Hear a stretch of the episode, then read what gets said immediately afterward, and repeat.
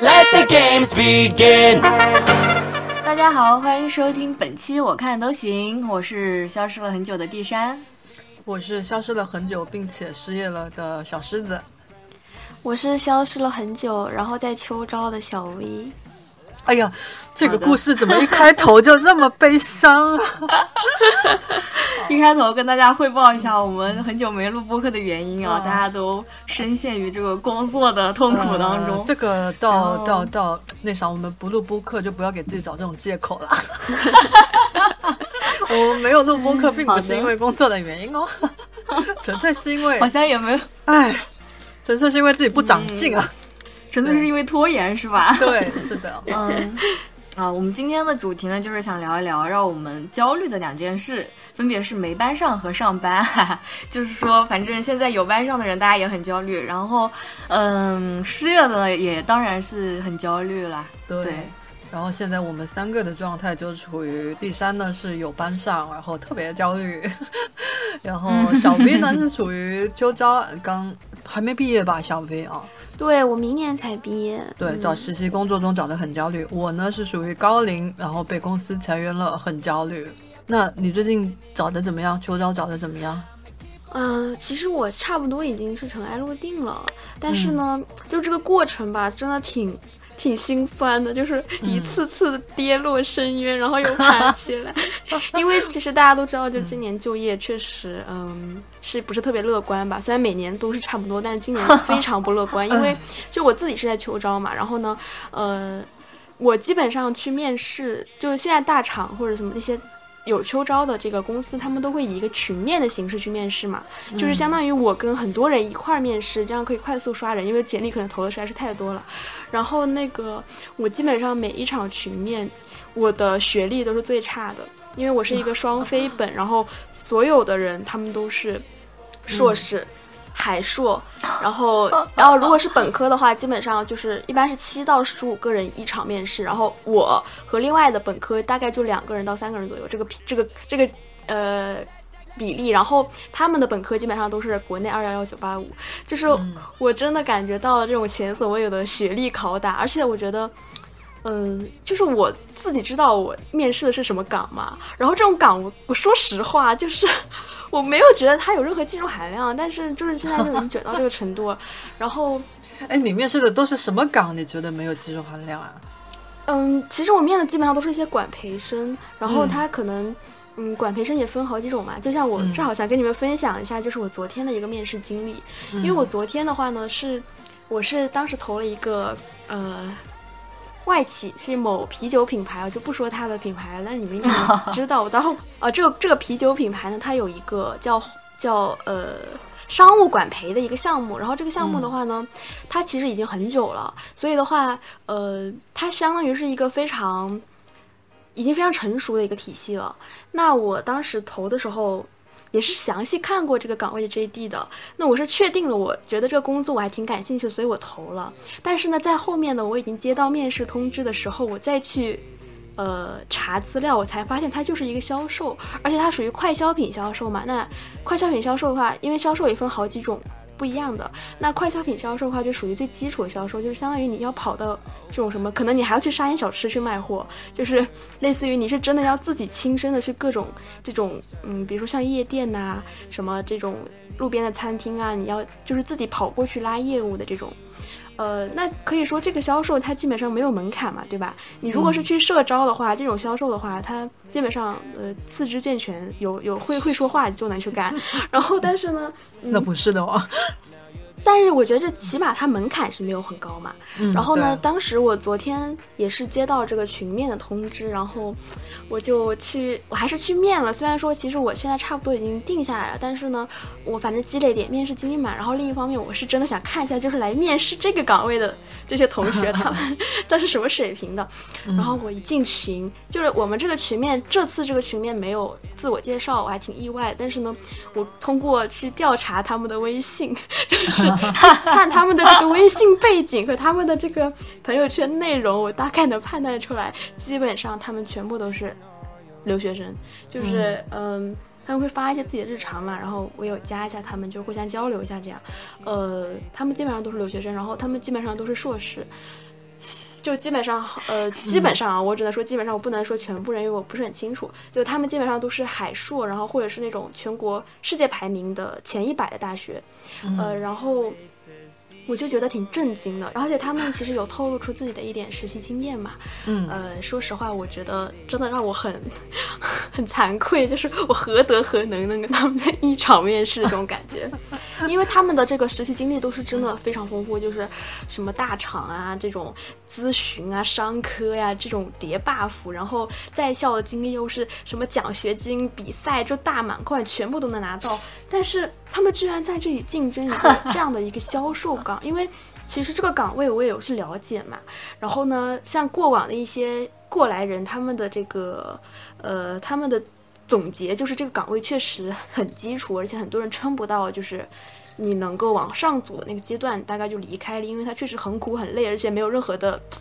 含金量。我呃，这个不好，这个这个词用的不好，就是意思就是它的这个门槛非常低，然后技术壁垒，嗯，对，然后而且。这个还有一个特别想说明的一点，就是这个项目它其实是有两个等级的，就是我面试那个是低等级的，就是相当于它是面对国内市场，那你肯定就是你可能连沙县小吃你都要去，就是这样水平。但是它还有一个高等级的，就是高级的话它是面对高端场所嘛，而且它是全英面，那相当于说它的这个受众肯定就是那些留学生或者是这种语言能力非常好的优秀人才嘛，但是。就是我面的这个低等级的人，居然都是这些留学生，那这个高等级的我真的不敢想，所以我就觉得很，我感觉就是挺神奇的。而且，其实就是当时面试他是会给你一个题目嘛，然后大家去根据这个题目去讨论，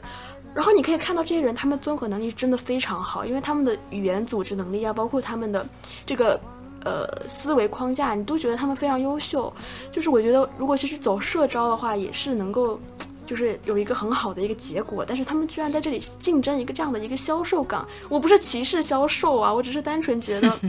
就是因为销售也是分行业的嘛。然后，但是这样的一个快消品销售就还蛮出乎意料的，就是他们这样的一个学历背景。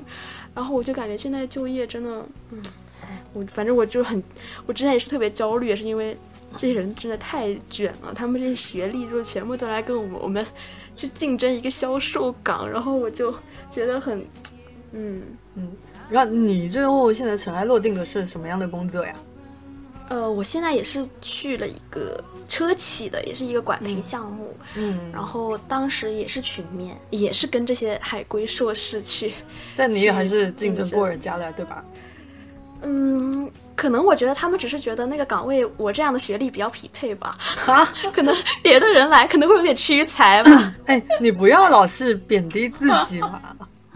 也没有啊，没有啊，只开个玩笑而已。我确实觉得这个也是就运气比较好吧，但是我自己综合能力我觉得也还 OK。然后运气也是一种实力，好吗？真的在面试的过程中，运气就是很强的一种实力。是的，是的，但是我觉得他们的这个水平还是我觉得，呃，非常夸张。哎，那你在你在你焦虑的这个过程中，你有做哪些事情去缓解你的焦虑吗？嗯，我觉得我的这个没有什么参考价值，因为其实我，呃，其实我是本身就是有比较严重的焦虑症嘛。然后之前我有讲过这个问题，然后我当时就是整个人被这些，呃，就是被。这种环境，然后去引导，是我真的特别特别焦虑，而且我就是已经焦虑到我，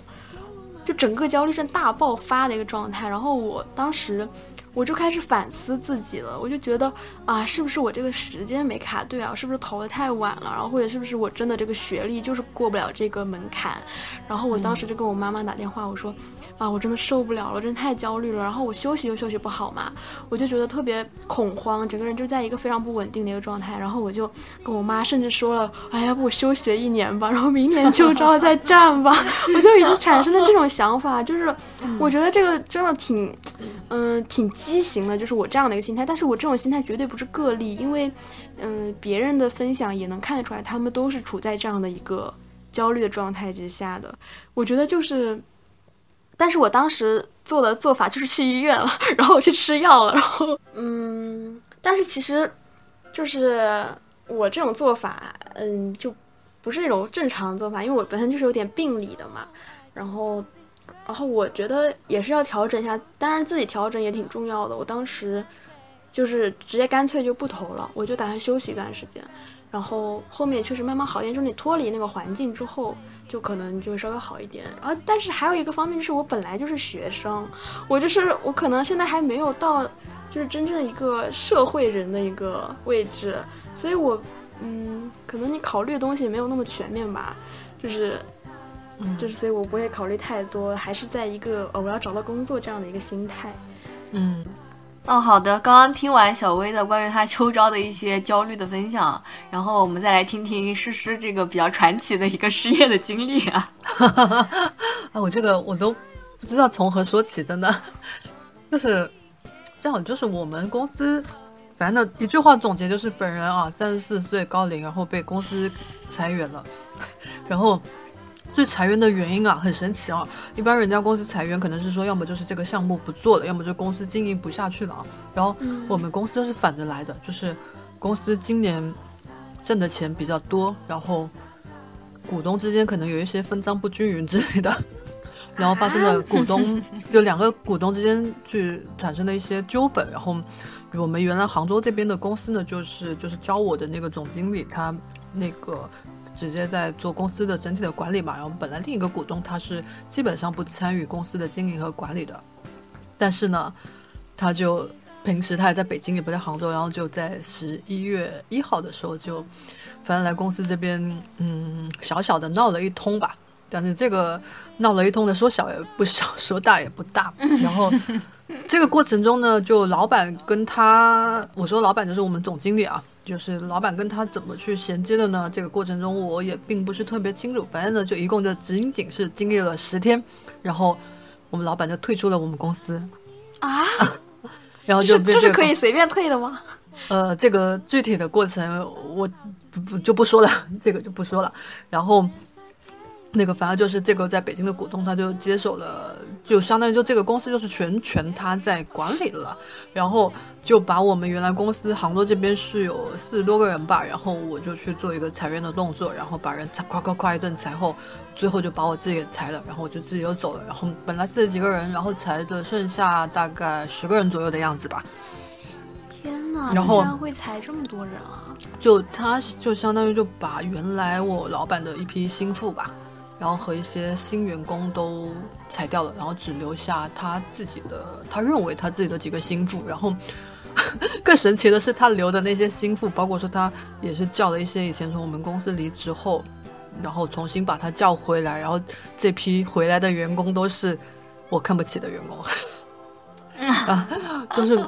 都是我我我们就觉得说我们公司是因为为什么这些员工会离职会会淘汰，都是因为不断的。不断的在更换更好的人，结果呢，他把我们这些人都砍掉后，然后把原来那群我们觉得并不是特别优秀的人又叫回来了。然后，这个是我觉得，哎，但是这也不关我事情了。然后就是，嗯，呃，反正就是在，呃，上个星期我就正式的失业了。然后这个这个过程就我们很多人就是没办法接受，你知道吗？就是我我是最神奇的。最无语的一个点是，我们在十月底，我们还发了项目奖金，就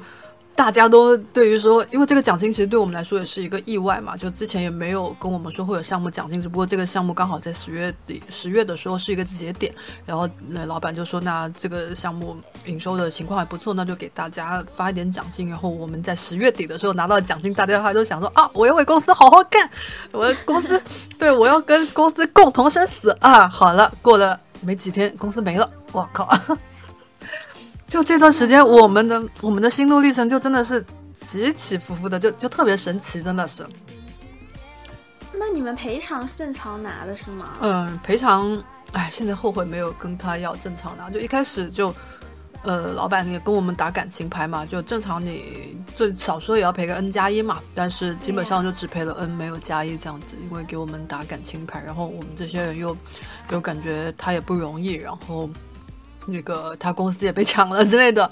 但是后面，哎，后面想想，我觉得我们还是太善良了。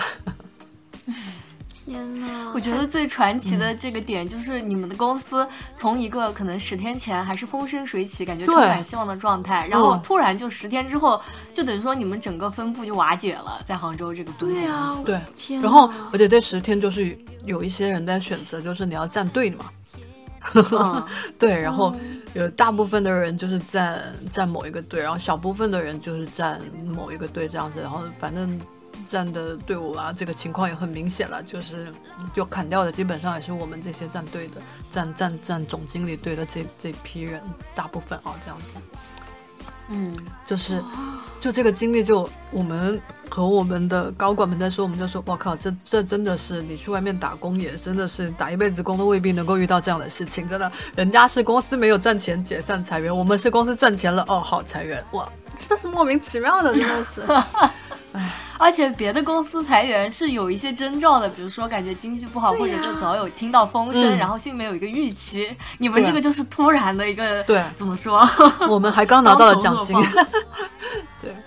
所以说，人活到三十多岁，还是会面临很大很大的不确定性。对，对啊，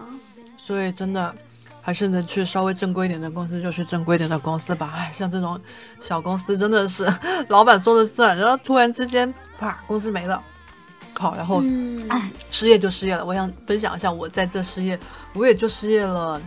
今天是第十一天，我好像我这十一天我的心路历程就真的是很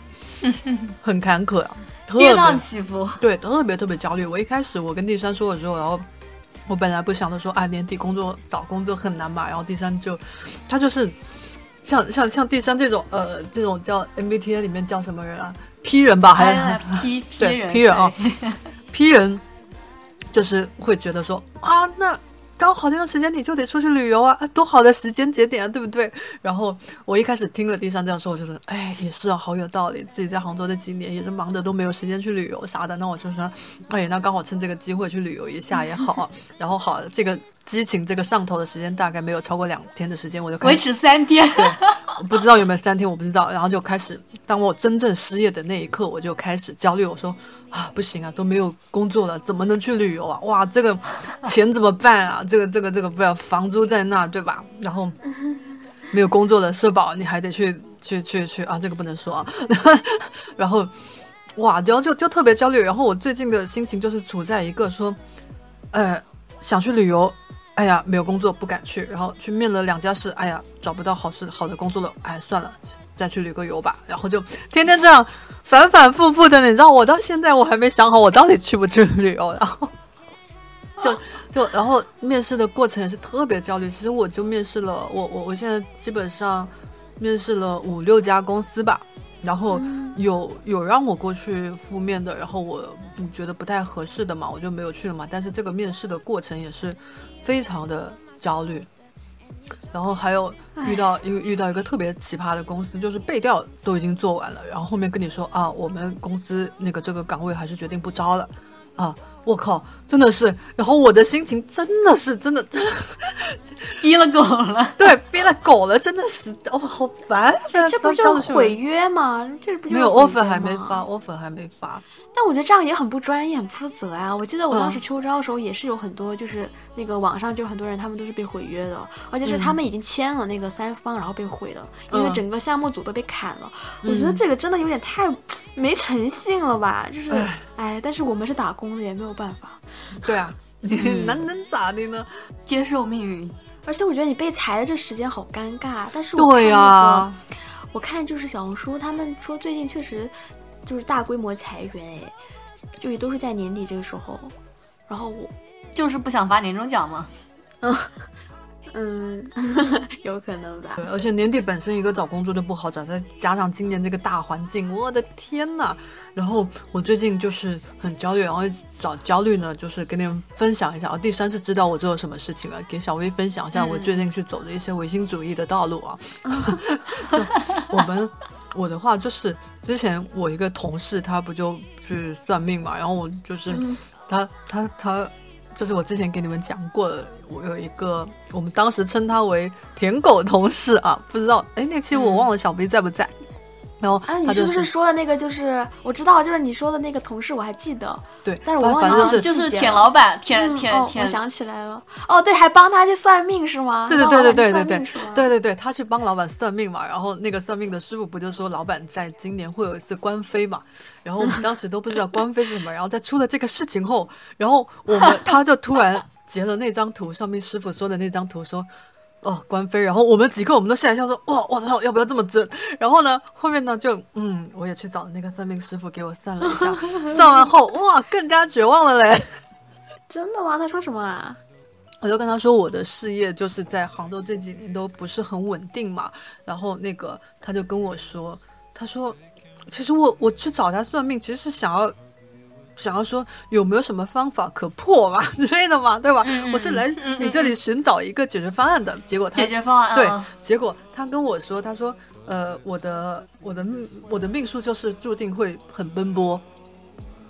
会会会会比较奔波，然后他们说我在二零年到二九年是是是会会经历过一个比较大的一个奔波的奔波的一个一个时间段，然后我说那我算了一下，这都得到四十二岁了，二九年结束我都四十二岁了，然后我说那 那后面呢？我说那后面就会好了吗？他说也不会，工作也还是不稳定，你你你注定就会 不会做生意呀、对，他说他说我注定就是一个奔波的命，他说我这个八字就是天性爱自由，然后就是那个什么追求自我，就喜欢买买买，然后就就就到处就会去奔波。然后我听了一下，然后我就问他那有没有什么需要注意的哈？然后他就没有回复我了。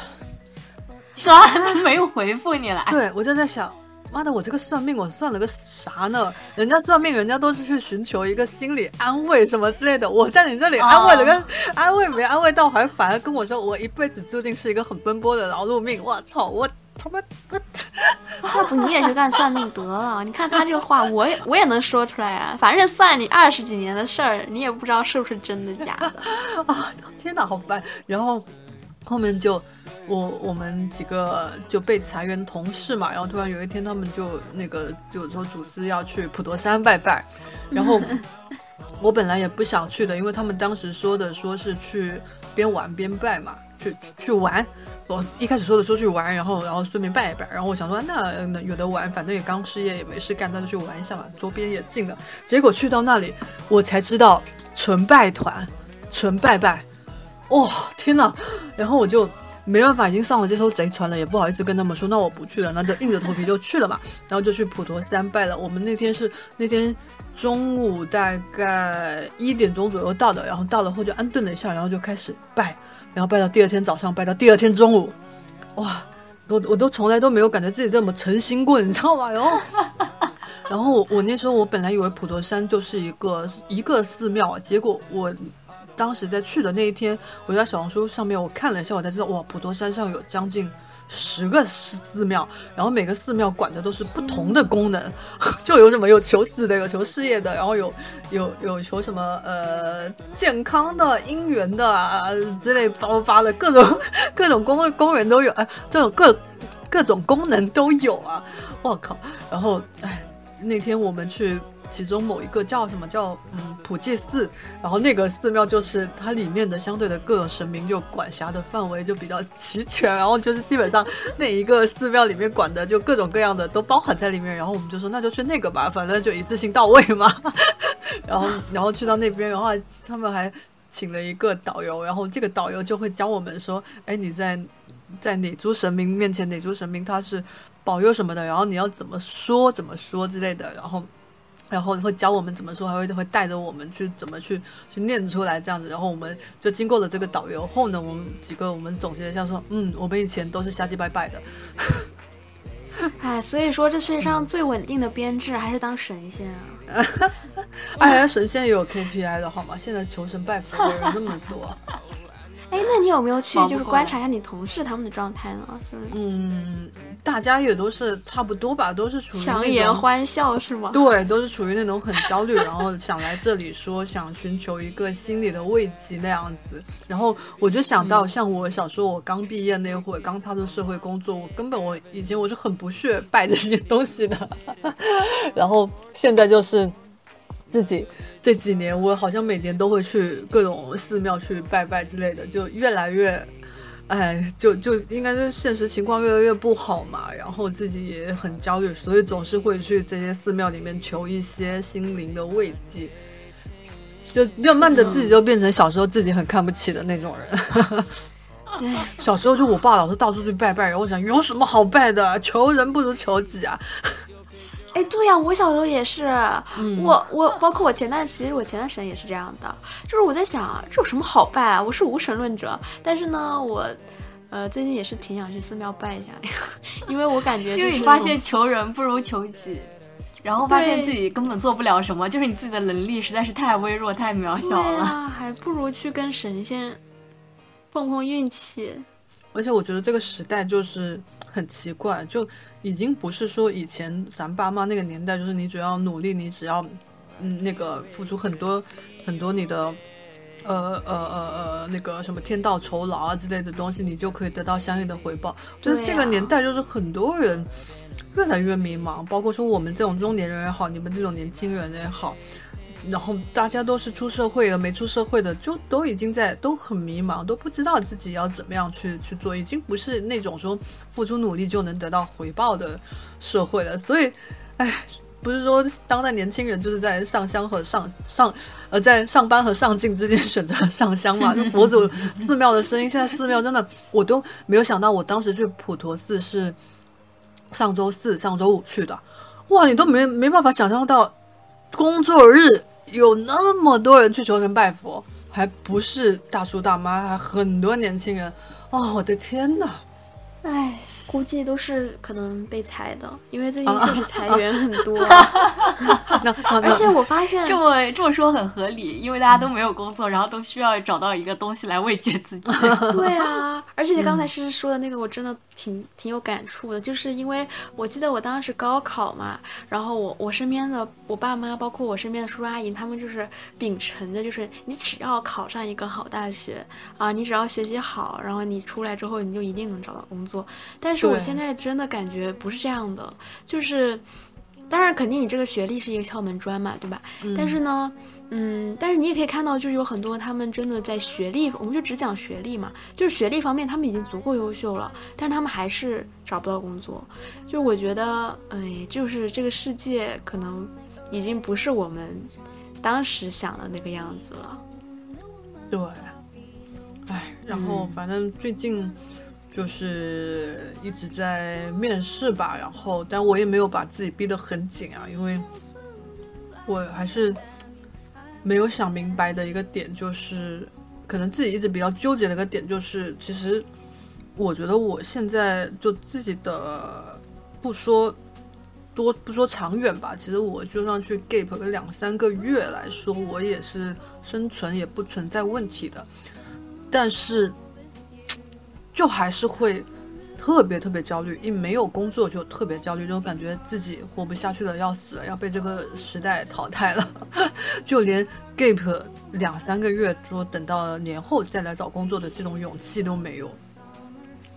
哎，确实，我虽然说我还没有就是这样的经历，但是我我觉得只要是参加，就比如说像我这样，只要参加秋招人，大家都是很恐慌没班上的。就是，嗯，就是感觉，其实我感觉就是因为可能现在就业环境太太特殊吧，然后大家就觉得，嗯，好像我秋招或者是我，呃，这个阶段我找不到工作，我以后就失业了，我就再也找不到工作，或者我就养不活自己了，就是真的会有这样的焦虑，我觉得还挺莫名其妙的。嗯，哎，好了。那我们两个没班上的人的焦虑就先吐槽到这吧。来，接下来听一下有班上的人的焦虑。有班上的焦虑一直都存在啊，就是你们大家都上过班，大家应该也都知道，这种上班时候的焦虑其实也是一直存在的、呃。但是，呃，抱抱歉，我又抢了你的话。我但是我、哦、我我我觉得我有班上的时候就还好，没那么焦虑。我的我没有那种说、哦、这份工作。对于我来说，做的多痛苦多痛苦，因为可能我已经痛苦习惯了，我已经麻掉了。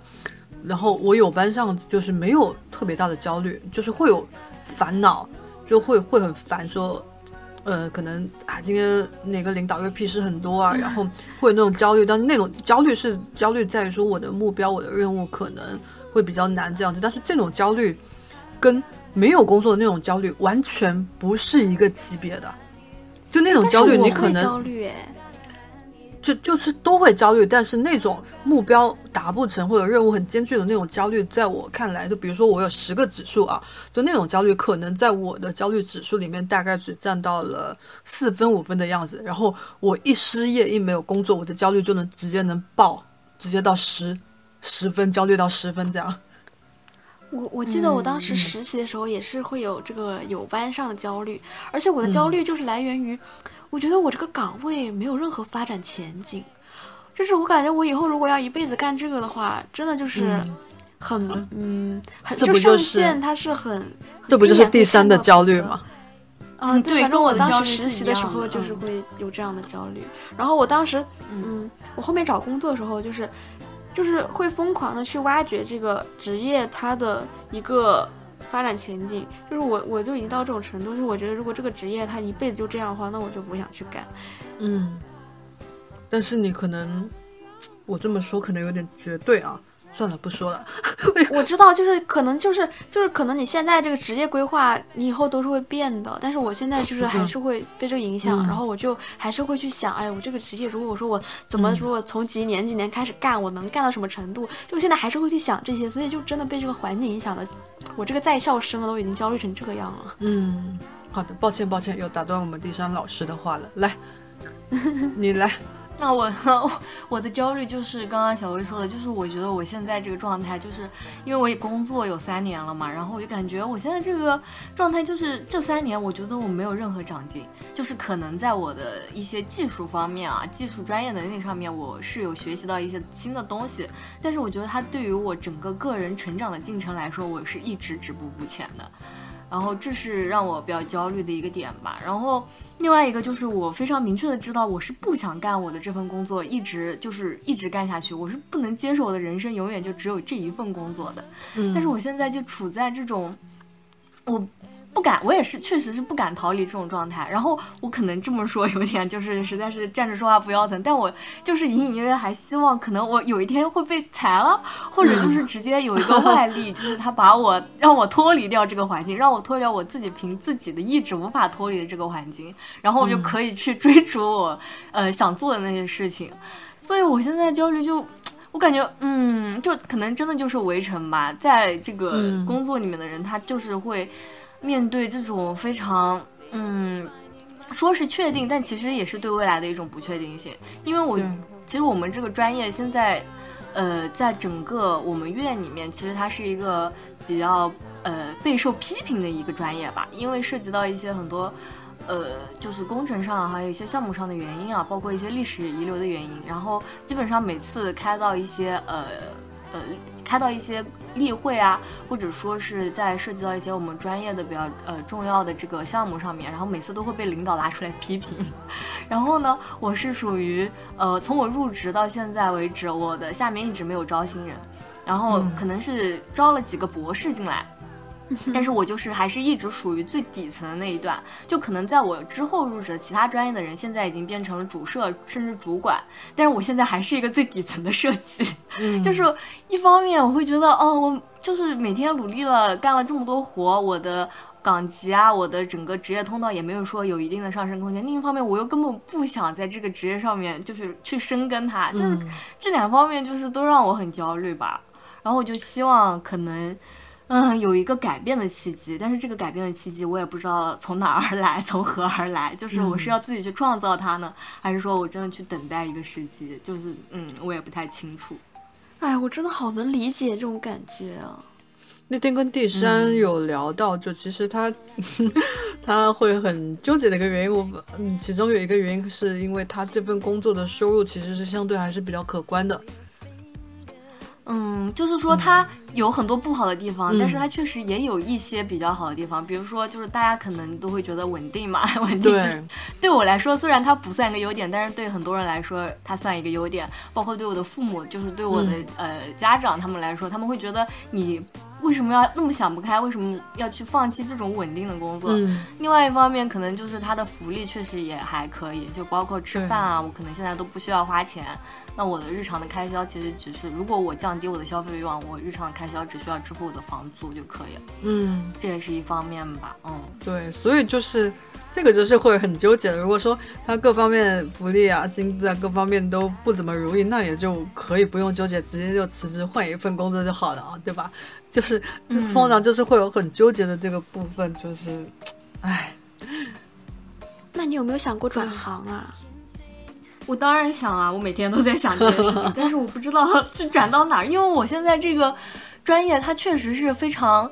呃，就是比较小众的一个领域吧。然后做这个领域的，其实在国内的话做的比较好的，我们公司其实是做的比较头部的。然后，呃，如果想要跳槽的话，就是凭我现在的这些工作经验的话，我要跳也是只能跳到，呃，类似的国企或者是那种比较，呃，就是。我们理解的那种稳定的，但是又是在一个呃体制里面的这种公司，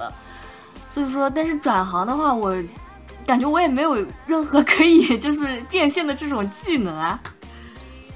唉，唉，去干销售吧。干销售，销售真的，这个 i 人，销售真的是我永远感觉我永远不会去触碰的一个岗位，因为我太恐惧销售了。我也是，哎呀，我我就是感觉我是一个干不起来销售的人，我也是，就是因为这样子，所以我我也没有选择销售。嗯。嗯，哎，我觉得我们聊的太太沮丧了，因为会不会听我们播客人听了也很焦虑啊？可是现在大家都是这样的呀。对，我觉得是这样的，就大家听到听众们听到大家都过得不好，大家就会反而得到一些安慰，就你不能过得太好。嗯，对呀、网友的失败固然让人安心，嗯，好吧。我我最近不就是可能因为那个失业了嘛，然后就一直在小红书上看一些东西，然后之前不是说想去旅游嘛，然后也有关注到一些数字游民、数字游民的一些民宿之类的，然后后面就小红书开始疯狂的给我推那种裸辞人怎么去创业，裸辞人怎么去搞钱啊这种视频啊，然后，呃，我就看了一些博主吧，就很多人。好多人裸辞后是去做自媒体，但我也不知道，我也不确定是不是好多人，因为反正也有可能就是一个幸存者偏差，因为小红书老给我推这些数据啊。然后我看到了很多人裸辞都是在一个可能就是第三这个年纪，可能就是二十五六、二十五左右的这个样子，然后大家去裸辞，然后就可能拿了身上的仅有的那一两万块，然后就去。出去旅游啊，然后在旅游的过程中就发现了什么什么事情啊、嗯之类的，然后就对对对改变了就是有一种契机。对，然后就改变嗯了一个生活的方式、工作方式等等这样子。但是我看来看去就没有三十几岁的人裸辞的。然后、啊不，我觉得有吧？我觉得，我觉得有，就是可能它的样本量会比较少，而且我觉得可能这个年纪的人他更少会使用这种社交软件去分享他的一些生活经历，啊，反正我看来看，但是肯定是有的。嗯，对，反正我看来看去就感觉裸辞的都是年轻人，都是你们这一辈的人。然后我在想啊，我作为一个中年人，活得真是失败啊。没有啦。啊，你 不要说失败了，就感觉大家都很失败。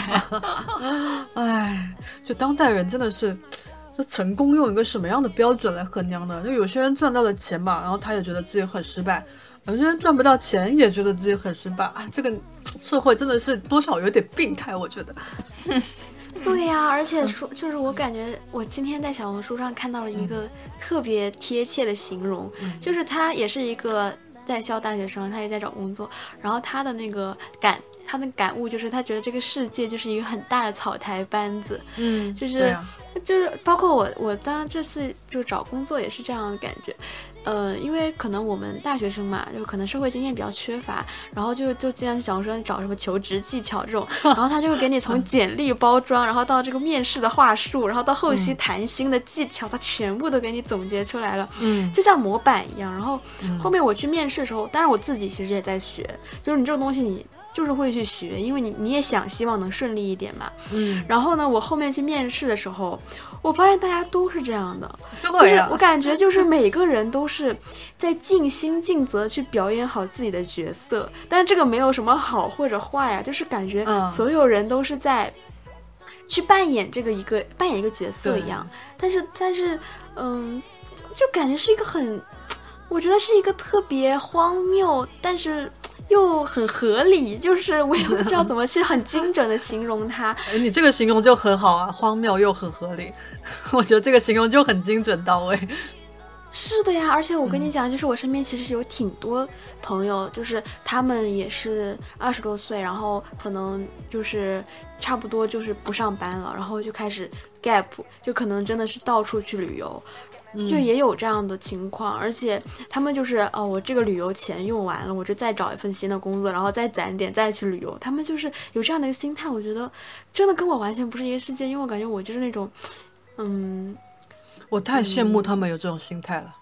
我要有对呀、这种心我也是我真的特别羡慕。而且我记得我之前有一个朋友，他其实他一开始就是来杭州，他是做那个外贸嘛，然后也是有销售性质，但是他的业绩不好，而且他基本上就是一个月只有三四千这样的一个薪资，所以他过得也很艰难。但是他后面就不干了，他就直接去休息了，他就直接开始辞职，然后。他甚至好像去贷款旅游还是干嘛的，然后、啊然后回来这个我不提倡，我不提倡，我不提倡。然后他反正他可能也是毕业之后攒了一点点钱，他也没有贷多少啊，就是大概就是类似于花呗那种。然后他后来回来之后，他又开始慢慢找工作，然后现在也找到一份自己非常满意的工作。但是我觉得代入一下我，我就完全做不到这样子。就你说让我没有工作，然后去旅游什么的，我可能就是想想，就是我可能跟诗诗的情况是一样，虽然我是个 P 人，但是，但是我可能就是想旅游这个想法，就是在我没有真正离职之前会有这个想法，但是在我真的真的没有工作那一刻，我就会开始焦虑。然后我就没有办法很坦然的去旅游。哎呀，我真的觉得好奇怪啊，人人的差异。哎说旅游这个事情，其实我，嗯，我是很想说去通过旅游中旅途中吧，去认识一些好玩的人。就我很想看看，就是大家到底是在外面，就很想认识各种各样的人，知道各种各样的人是怎么去生活的。因为平时我们一直在打工，就也没有这种机会能够去认识这样的人嘛。但是就是因为这个焦虑啊，就你那个道理你也懂，你也可能就是说也知道说，可能这一次机会。刚好这个机会你不去旅游的话，你之后你要是真的找到工作，你也很难说有两三个月的时间可以给你去旅游，可是可以给你去，说不定去挖掘一些发发发掘一些比较奇特的一些机会或者契机去。对人生可能有一个什么样的转变，然后这个时候就是我脑子里就是会有天使和魔鬼在打架，天使就是刚刚我说的那那番话，然后魔鬼就是会跟我说，哎呀，旅游中你能遇到什么样的人啊？你你要能遇到的话，你老早就遇到了，然后遇到就真的给你遇到，你又能怎么样，对不对？然后还有就就是会两方一直在打架，然后还还有还有一个就是就还还会说就是嗯。你你要说什么契机啊之类的？哎呀，就你这种人，真一个契机放在你面前，你能你能去利用的好吗？你又没有那种那种勇那种勇士的精神啊之类的，然后就一直打架，一直都打架，然后打到现在，我还没想好我这两三个月到底要不要出去 给不去旅游。哎，但是我觉得这个时间确实挺尴尬的，你还不如去呢，反正都要过年了。对啊，哎，就是反正新疆是必去了没想好。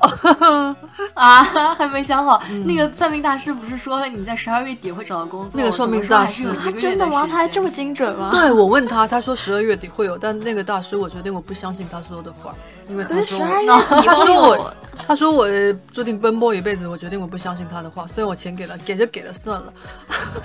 我决定我不相信他说的话。我感觉其实大部分人都是奔波的呀，就是一辈子都在奔波。没有啊，我感觉我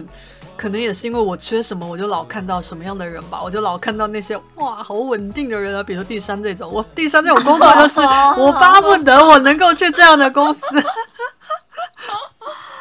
嗯，但是就是每个人对奔波的理解也不一样啊，就是可能你理解的奔波是一种。呃，不停的换工作状态，那可能就是他也不一定就是一定是这种嗯这种状态嘛，对吧？嗯不知道，而且我真的很能理解，就是第三的这种焦虑，因为我我能理解会经常会有这样的。我特别能够理解他，但是羡慕归羡慕，理解归理解。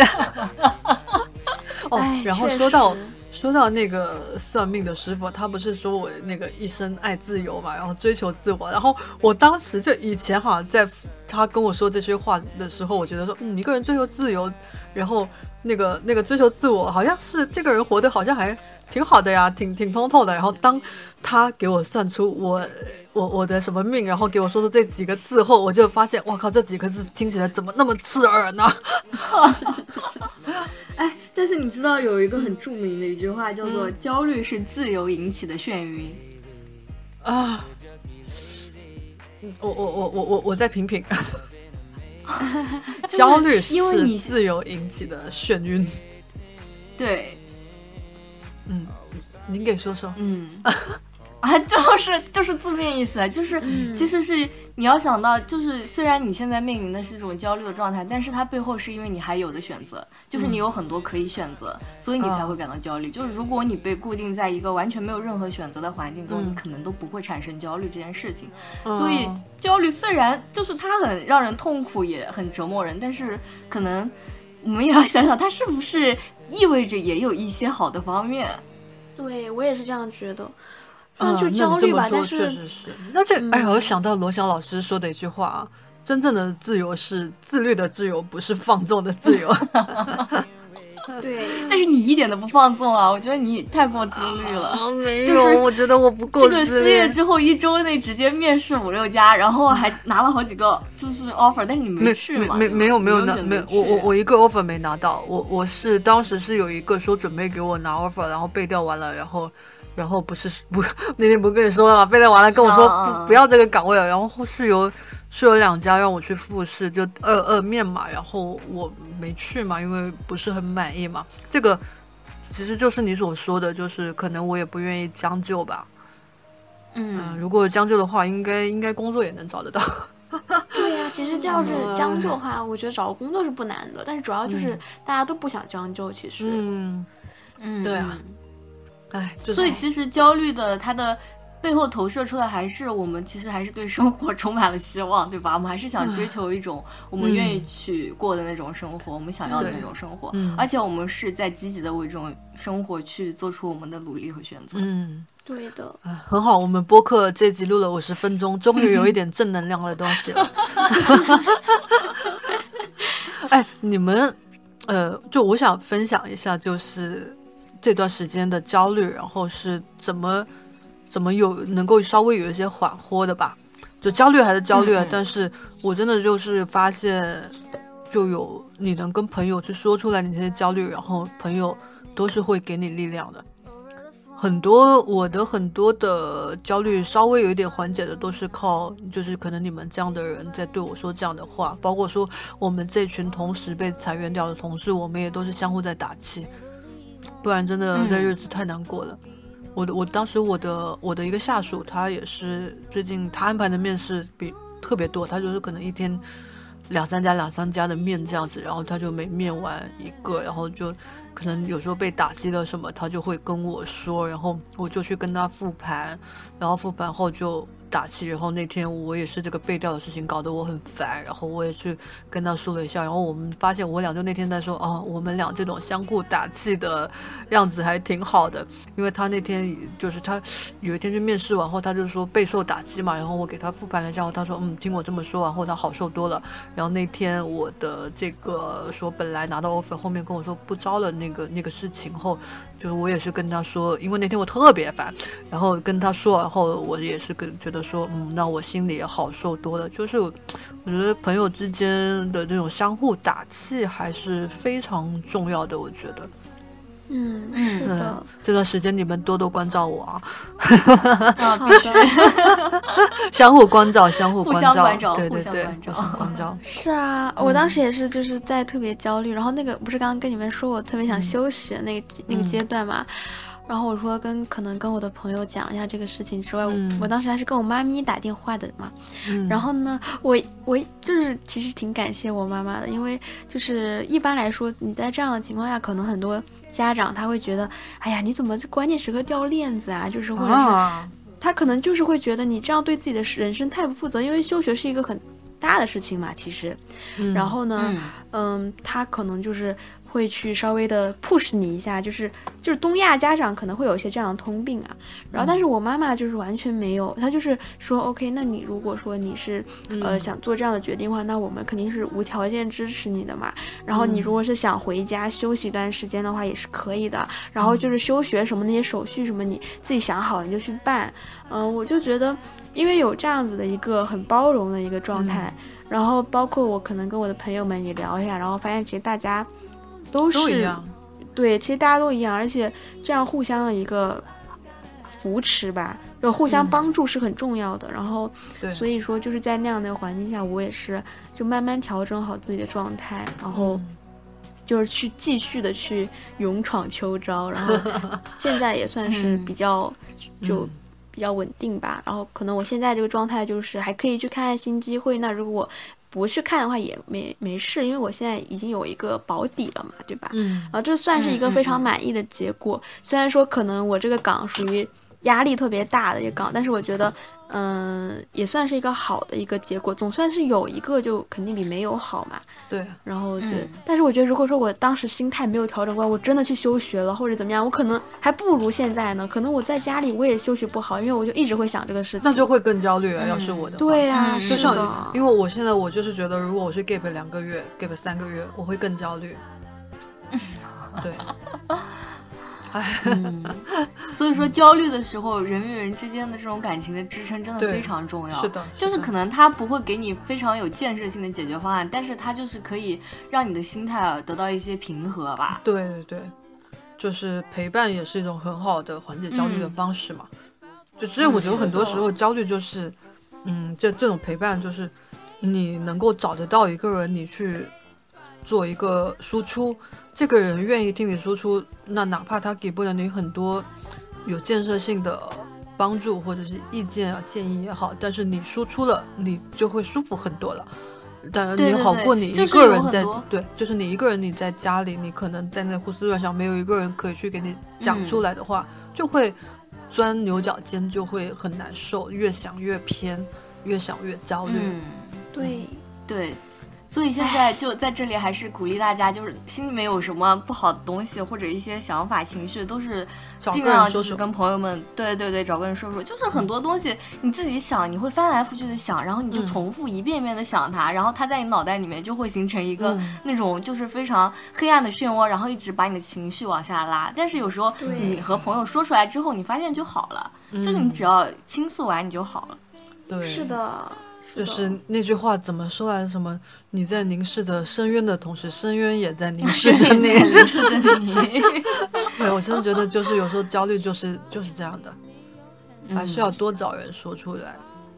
然后我觉得，像刚刚小薇说的那种，就是他呃。在网上就是经常会刷到那种，就一些高学历啊，或者是就是他们的呃自己本身的资历啊都很优秀的那种应届生，他们也会分享他们的一些东西嘛。就有时候就是这种外界的呃。叫同辈压力啊，或者是怎么怎么样也好，就是这些东西他看了就会使你更加焦虑，就有时候就让自己拖延的那个环境就不要去看它，因为其实你看了它，你也不能学到什么，只是平添你的内心的那些焦虑的情绪。所以有时候就是不要去看。说到这个，我最近都有冲动想要卸载我的所有社交软件。嗯，哇，有时候现在看那些小红书啊、刷抖音啊什么，真的是一个刺激我的消费欲望。一个让我看到就是有那种同辈焦虑，这这些东西都会让我变得更刺激。我感觉真的是这些东西的存在对我好像没有什么帮助，反而让我变得更不好。嗯，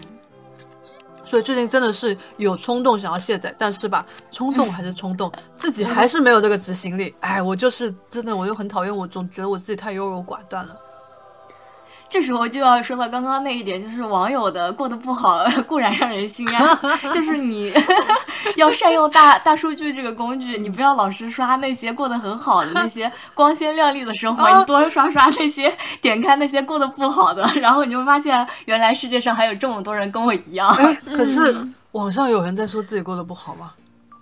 有啊，会有哎，我真的，哎，难道是我？你看我这个大数据就是玩玩明白了，说我我就是靠这种方式去缓解我的焦虑。哇，那我真的是我我我我的焦虑就真的是我刷到的全都是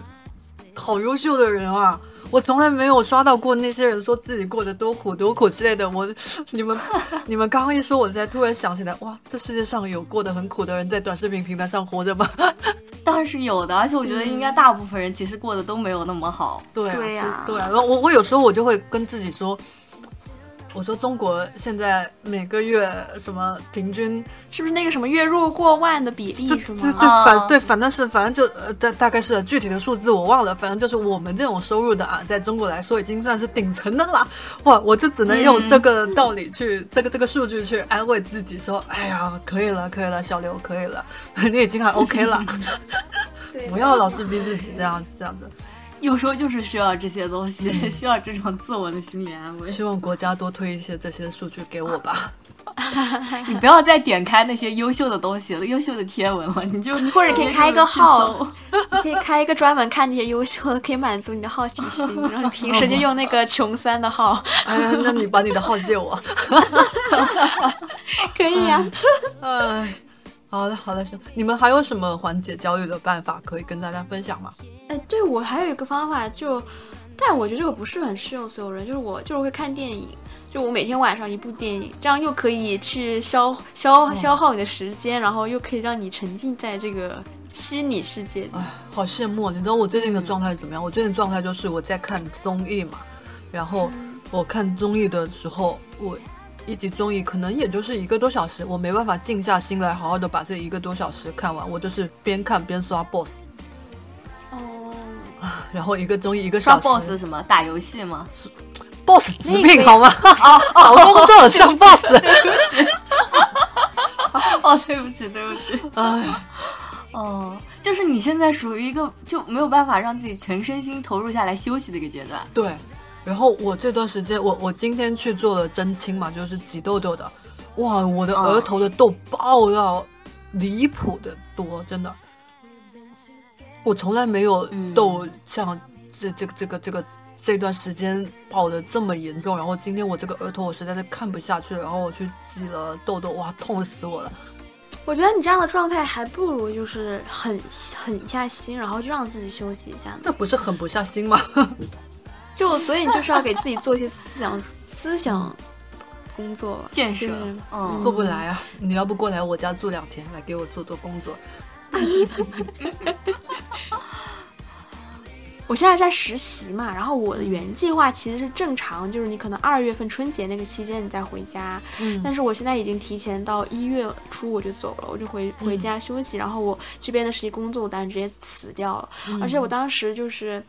还想着靠这个实习去转正，就是我，我就是想一直赖着不走，但是我就出现了跟跟跟那个地山一样的情况，就是我发现我这个岗位的这个工作的内容太单一了，我不想这样子，就是这样去做这个工作，然后这个上限太低，所以我就还是打算回家休息。但其实我觉得这也算是一种好方法吧。然后我就觉得，如果你现在也是这么焦虑，也、嗯也还不如就是我都不敢回家，我都我都不敢跟我妈说我失业了，不敢跟我爸妈说我又失业了。你可以去旅游嘛。哎，我觉得人真的要给自己就是关于休息的这个配得感，就是你一定要觉得自己是值得休息的，自己是应该要休息的，人不应该就是一直工作的。道理我都懂。哎，行吧，那我觉得今天也聊的挺多的，差不多了吧？嗯，我也觉得，嗯因为我的猫已经开始跑酷了。啊？那你能做什么事呢？它它太吵了，他在这跑步，你你们听到了吗？他就是在这玩玩具，因为他有很多玩具，没有。然后他，而且他还老是在这里打扰我，烦死了，走哎你现在是一个人住吗？对我现在一个人住，养猫可以缓解你的焦虑吗？就每天回到家，哎，还有一只猫猫可以啊，哎，真的可以，但是、嗯真的真的可以。我跟你们讲，就是我养这个猫之后，我真的感觉我整个人就神清气爽了不少，而且每天 每天上班都可有干劲了，因为想着下班 又可以见到我的宝了，我要 我要努力工作，我要赚钱养养我的宝，养宝。就是就是真的，而且而且其实如果说正好开盲盒嘛，其实小猫性格是开盲盒，如果真的开到一个好的，真的很治愈人的。我我这个小猫它就是性格特别好，就是它很粘人，然后。我就觉得真的很治愈，哎，所以所以说，如果说你们这个焦虑问题解决方案是养只宠物，也是很好的选择。我都有点心动了，但是我没有时间。不用管它的，小猫猫的话不用管的，因为它不用出去遛，然后它也没有其他需求，每个月给它点吃的，让它饿不死就行，就这样。但是我喜欢狗狗，我想养狗狗。那养狗的话，条件可多了，而且养狗的话，你还要就是，如果说你确实没有条件遛它的话，当然有些人他是有这个解决方法，就是他可以让它定点上厕所，就是他是可以训练它在家里上厕所的。但是狗它是需要消耗精力的，就是你怎么样你都得你算了吧，时间带你它。你养狗你可能会更焦虑。对呀、我也觉得，因为养狗很麻烦，真的很麻烦。就是除了这个狗本身的消耗之外，就是狗跟猫不一样，它是要定期打理的，而且它嗯会有很多问题，比如说它真的会拆家的，然后这些都是你需要很费心的事情。对，有时候回到家家没了更焦虑了。对呀、出租屋其实很难同意你养宠物，反正我的房东是不允许养宠物，但是我是偷偷养的，因为就是而且因为我是观察过，就是我前一个租客他是养宠物，他是养是大型犬，因为我们家的墙都被那个他那个狗给划破了，你知道吗？真的是石墙啊，白墙被那个狗的爪子给划了一道道，听得我都好焦虑。对呀、然后而且我是因为我把我把房间这个布局给换了嘛，然后我当时移开衣柜的时候才发现，他妈墙上怎么那么多爪印啊？然后那个那个前一个租客还拿那个衣柜挡着，你们知道吗？就是就是怕被发现了。然后我养的是猫嘛，猫不会这样子，但是猫也会就是咬咬东西，也是需要教育的，而且它会咬人，所以这些都是要教育的。哎，小 V，你有个双胞胎哥哥嘛？你哥哥会像你一样一样焦虑吗？不会啊，但是他现在考研，我跟你们说，就是我都我替他焦虑，就是 你操的心好多。病的不轻。对啊，我这周末不是说想就是去那个灵隐寺拜一下，我也是想去求求一下神仙，你就是想替我哥哥拜，因为他他就是高考他没有考好，然后他是去的北方嘛，很远，然后他现在考研就是想考回南方，而且他是想考那个这个这个我不知道第三知道，但是我觉得是应该叫，就是那个华呃那个华南是吗？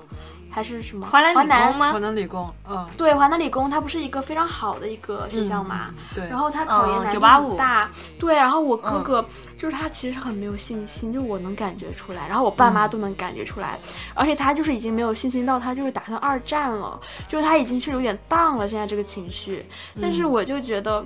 嗯。怎么讲呢？就是你如果现在在这样的一个状态下，你学习其实也学不好。然后我就想着，我也不知道该说什么，所以我就想，哎呀，算了，我替他去求求灵隐寺杭州神仙吧。你带他去普陀吧。哎呀，我真的，其实真的，我真的很替他焦虑，因为我也很想让他回回广东，就是，但是，哎呀，我真的，我都不知道为什么，我就焦虑到这种情况，我都会替我的家人焦虑，谁 懂啊，家人们？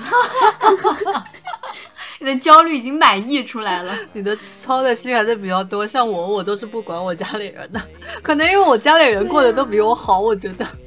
而且我跟你们讲，就是我妈妈她也是被裁了，就是她现在就是非常尴尬，就是他其实还有几年就要退休了，嗯但是他在这个前，他提前好几年就被裁了，然后他现在确实也没有办法再找新的工作，他现在就在家里待，然后领退休，他提前领退休金了嘛。那起码还有退休金能领了呀。但是我妈妈退休金就是比较低嘛，就是她嗯是在私企，她不是在国企，然后她也没有编制。我替我妈妈焦虑的点就是，她每天在家好无聊啊，就是她没事可干，我都我都替我妈焦虑。我就是在想，哦，真的是我妈在家真的好无聊啊，真的，我现在又不在家，然后我就很可怜我妈，觉得她好可怜，然后我就尽可能想多陪她聊聊天呀、多给她打打电话这样子。哦，真的，为什么我会这样啊？好，那接下来你替你爸焦虑的是什么？我替我爸，我不替我爸焦虑啊，我爸在上班呢。替他上班焦虑，为什么要上班？我爸倒还好啊，我感觉我爸的话，啊，我也我也不知道呀，我感觉我还是比较妈宝的。哦，行行，那那那难得有个家里人不需要你操心，挺好的。对呀、唉，而且我我有个缓解焦虑，就是说刚才那个跟别人对比嘛，就是我现在不是在看一些论坛什么的嘛，就有些人真的很惨，就是他会直接 经他的焦虑是非常具象的，就是他直接就说啊，我现在家里人都是已经退休了，他们没有工没有收入了，全家就靠我一个人了。如果我秋招再找不到工作，我真的不知道该怎么办。就是他们就已经是这样的焦虑这程度，而且就是这个人这种人数真挺多，就是有些有些同学他们家里就是父母生病了，你们知道吗？就是然后他。就他就必须要秋招，一定要找到工作，然后他又没有办法去考研，因为他们家里支持不了他考研，所以他就巨焦虑。我这听得我都好窒息啊！对呀，我觉得天哪，我就在想，哇，我要是他们的话，我真的已经三二一跳了。啊天呐！所以说我们现在这个状态其实是还 OK 的，就是不管怎么样，情况再糟糕，我们至少还有点存款，就我们存款花完了，还有家庭可以为我们。对对对，然后特别是像大学生，他是真的没有任何办法，就只能靠家里。然后我有些同学就是真的一点都不焦虑，是因为他们就是一人吃饱全家不饿嘛，所以他们其实也没什么可焦虑的。我也是一人吃饱全家不饿，但是我巨焦虑。就所以说人跟人真的很。很大差别了。对，我刚刚听你那么说，我就觉得哇，听着那些人，我就觉得天哪，我听着我都，我都感觉我好窒息啊。是的呀，然后还有很多就是那种什么，呃，就是那种家里有弟弟妹妹的那种，然后父母的这个又是干劳动力的，很快干几年就不行了，就只能靠自己了，然后之后养弟弟妹妹的活，就是，哎呀。我觉得真的说出来，我就觉得很难受。我觉得，就是他们明明现在还是一个学生的状态，但是他们这个已经要开始考虑自己，真的是在考虑自己好几年或者好几十年之后的人生了。我就感觉，哎，人跟人这个差差距啊，差别啊，真的很大。嗯嗯，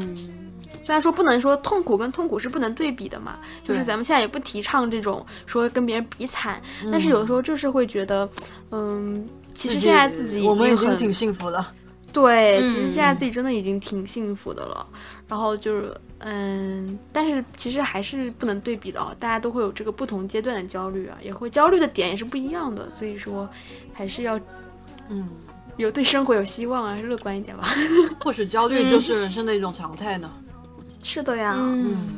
我们得接受这个现实。对，而且我妈妈刚被裁那段时间，她真的巨焦虑。她现在已经是有点更年期了，然后她也是前段时间焦虑到，就是因为加上更年期嘛，然后又有这个失业焦虑，然后她就是也是去看医生了，她也是开始吃药这样子一个程度。所以我在想，说我妈妈已经是一个呃四十多岁的人了，已经马上快五十了，她在这样的一个年龄阶段，她还她不还是这样吗？那其实你要想，那这个焦虑的周期是很久的，就是那还不如就坦然一点呢，就是。反正对吧？你反正你还是要焦虑这么久的，就是活着都是要焦虑的，对啊，就是没有办法跟他完全割席，就你只能接受他在生命中常犯的这个现实。对的，是的，是的，接受他，拥抱他，拥抱他，拥抱焦虑，嗯，拥抱焦虑，拥抱可能性。哎，我们这期就是叫焦虑主题的，嗯。是啊，叫拥抱焦虑。宇宙的核心就是焦虑了。我操！哎，好吧，行吧，那就这样吧。嗯，行。那我们这期就大家聊也挺多的，感觉嗯，也抒发了一下自己的这个。所有的这种生活中的不快啊，包括我们现在面临的困境，我觉得也挺好的。大家这样聊一聊，嗯，那如果听众们有什么想要和我们分享的，你的生活的一些焦虑的呃事情，然后我们也非常乐意去倾听。那我们今天就结束吧，下期再见，拜拜。